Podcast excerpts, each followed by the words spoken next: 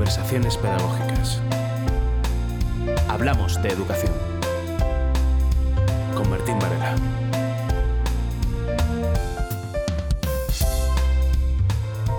Hola Maru. ¿Qué? Hola, ¿qué tal? Qué alegría veros. ¿A cuántos kilómetros estás? Mil y tal, creo que son, ¿no? Ocho mil. No sé cuánto, Ocho, la verdad. ¿Ocho mil y pico? Sí, sí, sí, sí. Qué barbaridad, qué lejos. Mozambique.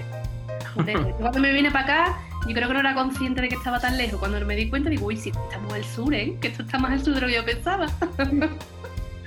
¿Cómo, cómo estás? ¿Cómo estáis viviendo ahora un poco esta situación, Maru? Pues mira, mmm, con mucha incertidumbre, ¿no? Empezamos, empezamos un poco asustados viendo un poco las repercusiones que estaba teniendo todo esto en Europa, ¿no? Y eso pues provocó como mucho miedo, ¿no? Pues veíamos que los números allí avanzaban tanto y dijimos, ostras, pues si esto está pasando allí en Europa, ¿qué no va a ser aquí cuando, cuando llegue, ¿no? Y, bueno, pues nos hizo, o sea, por un lado, yo creo que el, el, que pasara todo esto allí antes hizo que nos preparáramos mucho mejor aquí, ¿no? Y que se pusieran en marcha muchos más mecanismos de prevención con mucha más antelación que si no, no hubiera pasado en Europa. Pero claro, los casos ahora mismo, vosotros ahora estáis en desescalada, pero nosotros ahora estamos en la fase de, de aceleración que llamamos, ¿no? En la fase de, de crecimiento, todavía no hemos llegado al pico y los números avanzando, avanzando, avanzando y con mucha incertidumbre. Y luego preocupadas por, por la población tan vulnerable que hay, que yo creo que es lo más, lo más preocupante, ¿no? Por la gente que no tiene, bueno, que no tiene tantos medios y que vive situaciones muy, muy precarias, ¿no?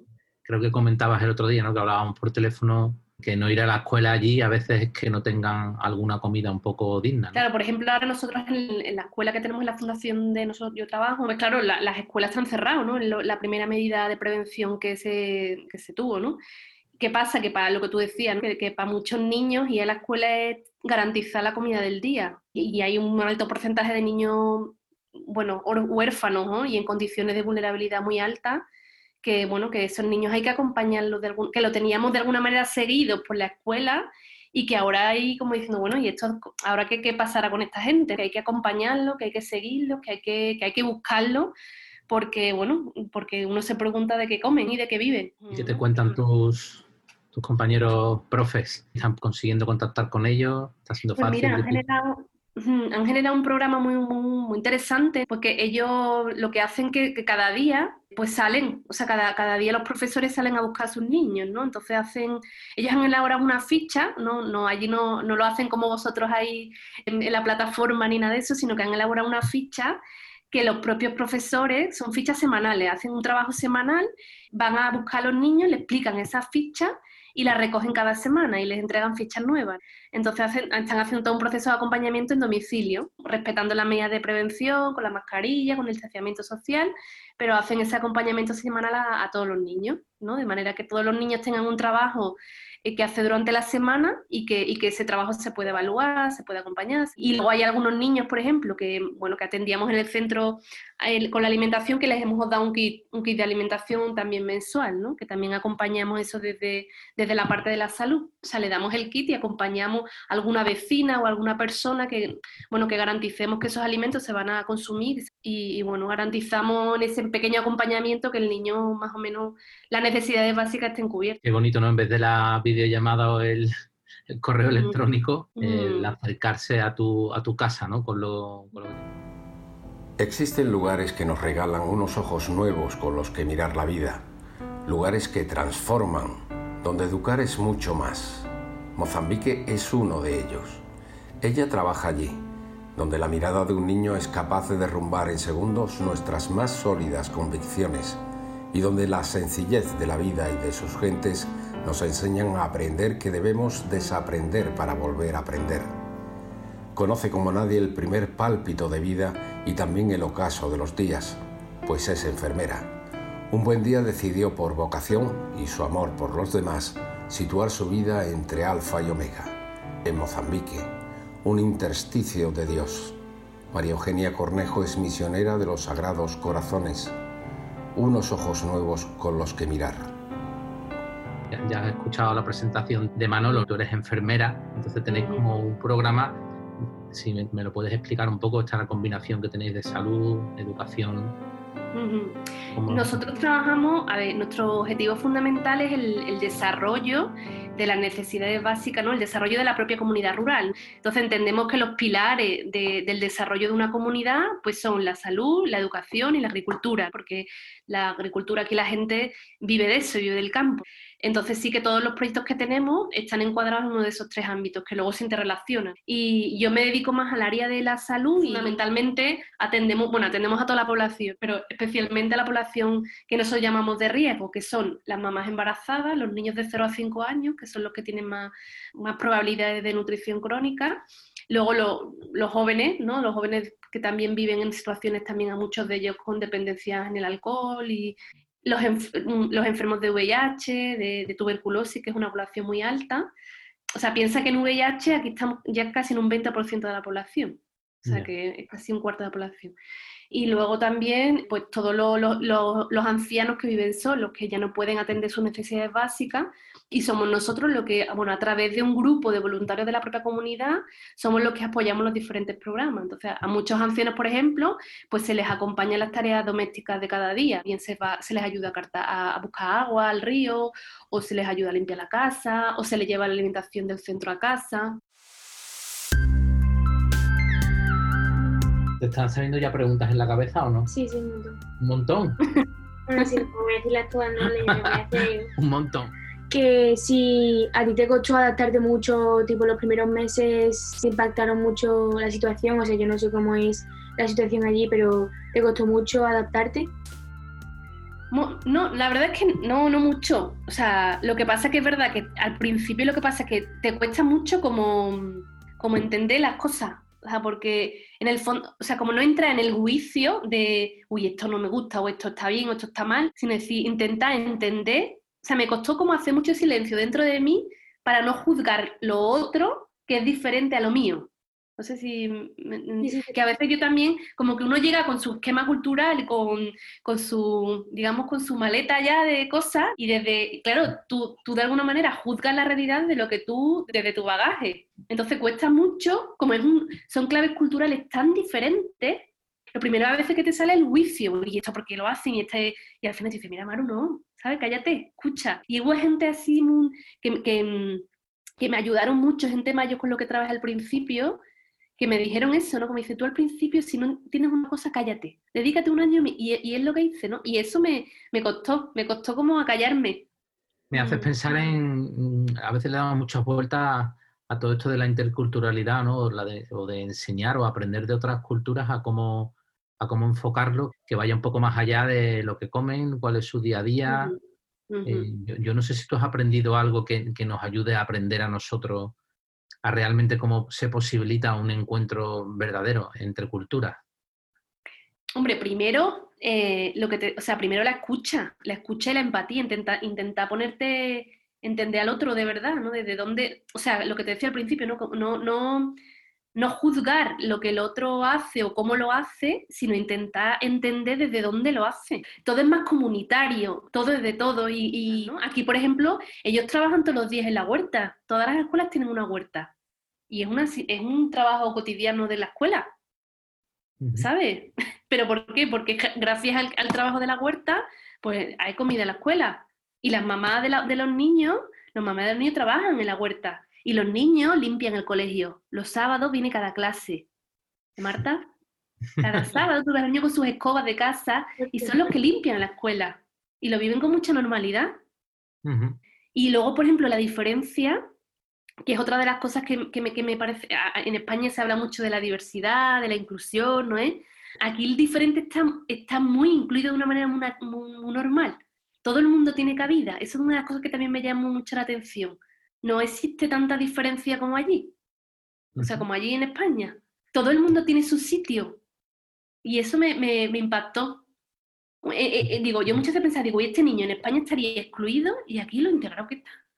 Me, me, impactó muchísimo eso. Yo no sé si sabes que está un poco ahora en boga en los sistemas educativos, hay una cierta tendencia, incluso a nivel evaluativo, PISA trata de evaluar la competencia global que tiene que ver con que nos preocupen los problemas que deberían preocuparnos a todos, como un mundo más entrelazado, más ético, más de interculturalidad, más de cuestiones un poco más de fondo.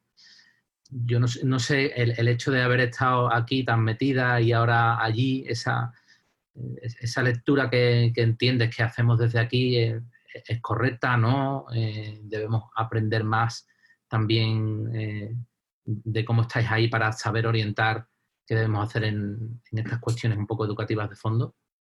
O sea, a mí me parece que es súper necesario, ¿no? Y que mm, yo cuando empecé a escuchar este tema dije, ostras, como que, que, bien que se piense como el mundo, como en algo mucho más amplio que mi propia realidad más cercana. Y, desde la perspectiva ahora desde aquí, o sea, yo me doy cuenta y a medida que vivo más tiempo aquí, y, cuando vuelvo, sobre, me, me, doy cuenta sobre todo cuando vuelvo a España, ¿no? El desconocimiento tan grande que hay de, de los países en desarrollo. Que tenemos un estereotipo de lo que son los países, pues África o Asia, o algunos países de Asia, que tenemos ya este, como el, este imaginario ya creado, que, que, no, que nos situamos desde, desde, desde, la, nosotros, ¿no? Europa desde el primer mundo, desde la superioridad y los otros países desde abajo. Y justamente cuando vives aquí, o sea, lo que yo siento que es verdad que es necesario es como una mirada en horizontal. Yo no vengo aquí a, a ayudar, es que yo me, sea, yo comparto mi vida en la Fundación de Trabajo con gente local, con gente mozambiqueña y donde aprendo con mis compañeros. No estoy yo aquí para enseñarle a nadie nada, sino que yo, yo, yo te entrego y comparto lo que soy y ellos comparten lo que tienen. Y, yo creo que esa, esa visión yo siento que, mm, que falta, ¿no? Mira, hace te voy a contar una cosa que me pasó hace poco tiempo, en el verano, ¿vale? Porque me parece que ilustra mucho esta pregunta que me hace Martín. Vinieron unos voluntarios italianos, ¿no?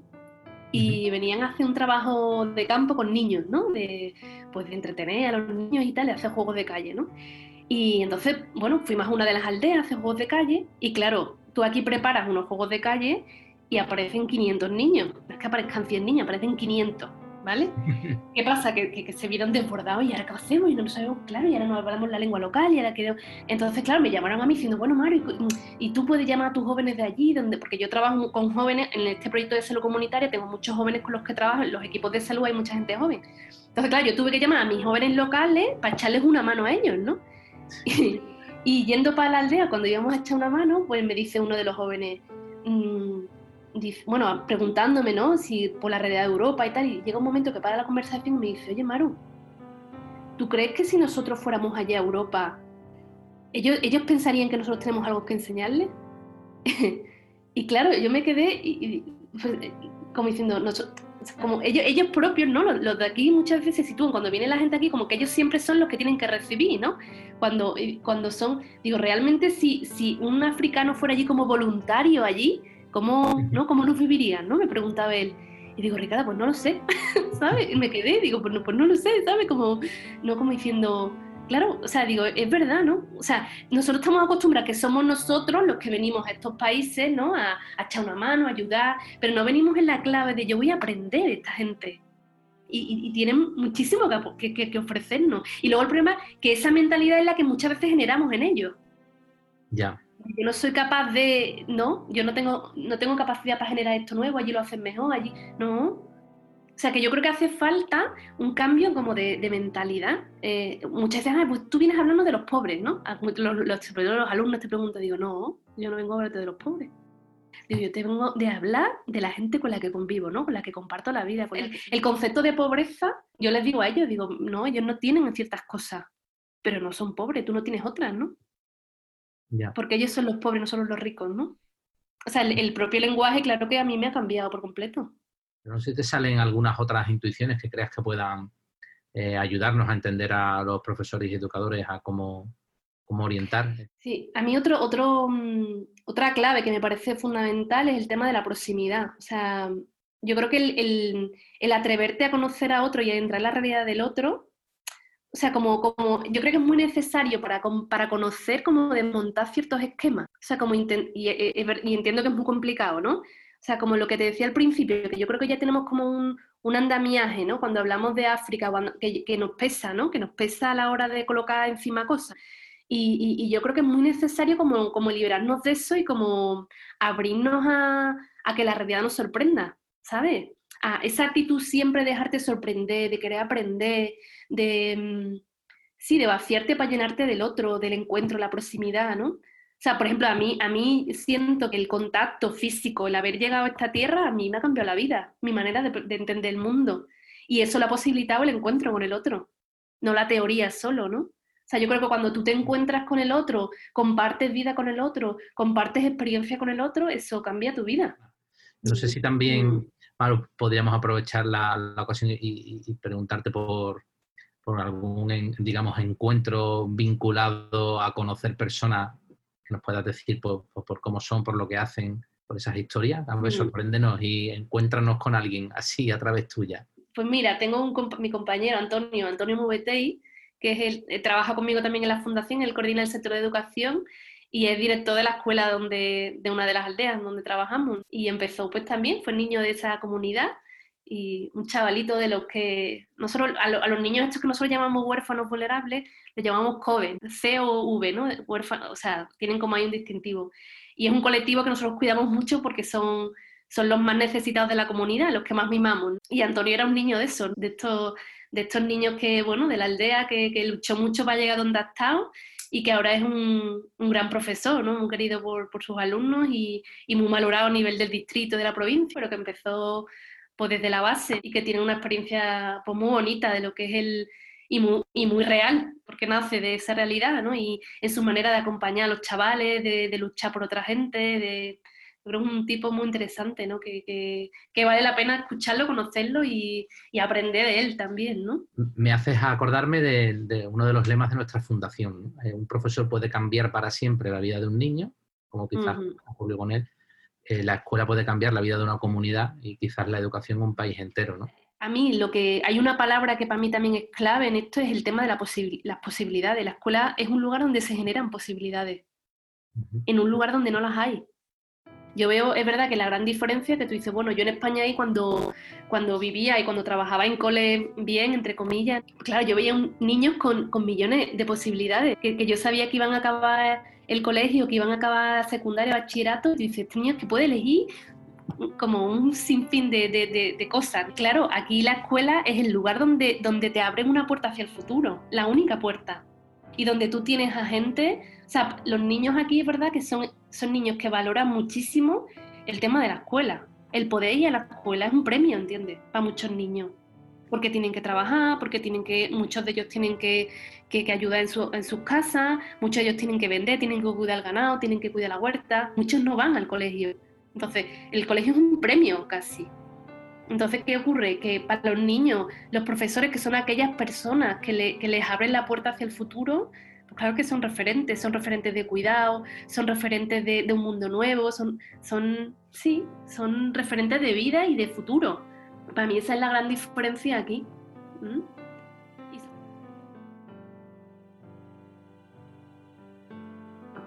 Eh, yo, no sé si te atreves a, dar como unos consejos finales o a, los que estamos ahí tratando de impulsar cosas en educación de más de 8.000 kilómetros de distancia.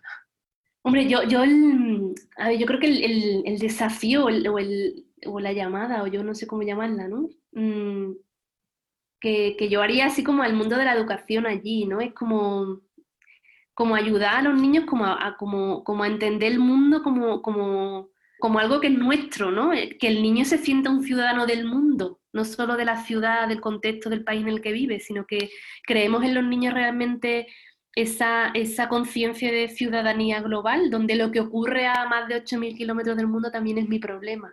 En la medida en que sentamos que, que, mientras hay gente que no es feliz, yo no puedo ser totalmente feliz, hasta que eso no lo hagamos nuestro, nada va a cambiar. O sea, yo cambio las cosas cuando siento que eso me afecta. Cuando yo veo a mi hermano que le duele un brazo, me paro a cuidarlo, pero si no siento al otro como mi hermano, entonces yo creo que un gran desafío es como sentir al otro, que ojalá que creemos esa sensibilidad en nuestros niños de que entiendan que lo que pasa allí lejos también es mi problema. Mm, muchas veces como que, que, anhelo, ¿no? Digo, ojalá estos niños, tú ves niños como gollón de capacidades, ¿no? Que tú dices, ostras, ojalá estos niños tuvieran la, la, posibilidad de desarrollar todo esto. O sea, tú, si tú tienes la posibilidad, tienes la oportunidad, tienes una responsabilidad de aprovecharla por otro. Mm pues con, eso nos vamos a quedar, Maru, y quizás nos, volvamos, ¿no? nos volvemos a llamar y a ver y a contar alguna historia más de por allí. nos quedamos casi emplazados a, conocer a tu, a tu amigo Antonio, tu compañero Antonio, nos cuente un poquillo por allí cómo enfocan su trabajo, qué podemos aprender de ellos, a ver si predicamos con el ejemplo. Somos los primeros que escuchamos Sí. y aprendemos en dos direcciones, no solo en una. Sí, sí, eso sería muy bonito. Porque en la medida en que uno conoce también te une a, a eso y lo quieres más y lo entiendes mejor también, ¿no? Y al final las experiencias de vida son las que convencen. Mm. Pues Nada, pues nos emplazamos a ello, Maru. Un Muchas besito gracias. grande. Muchas gracias. Muchas ¿eh? gracias por invitarme. Bueno, ¿qué? A mí me ha gustado una cosa que ha dicho. ¿Qué? Ha dicho algo de. A ver, algo no, muchas cosas.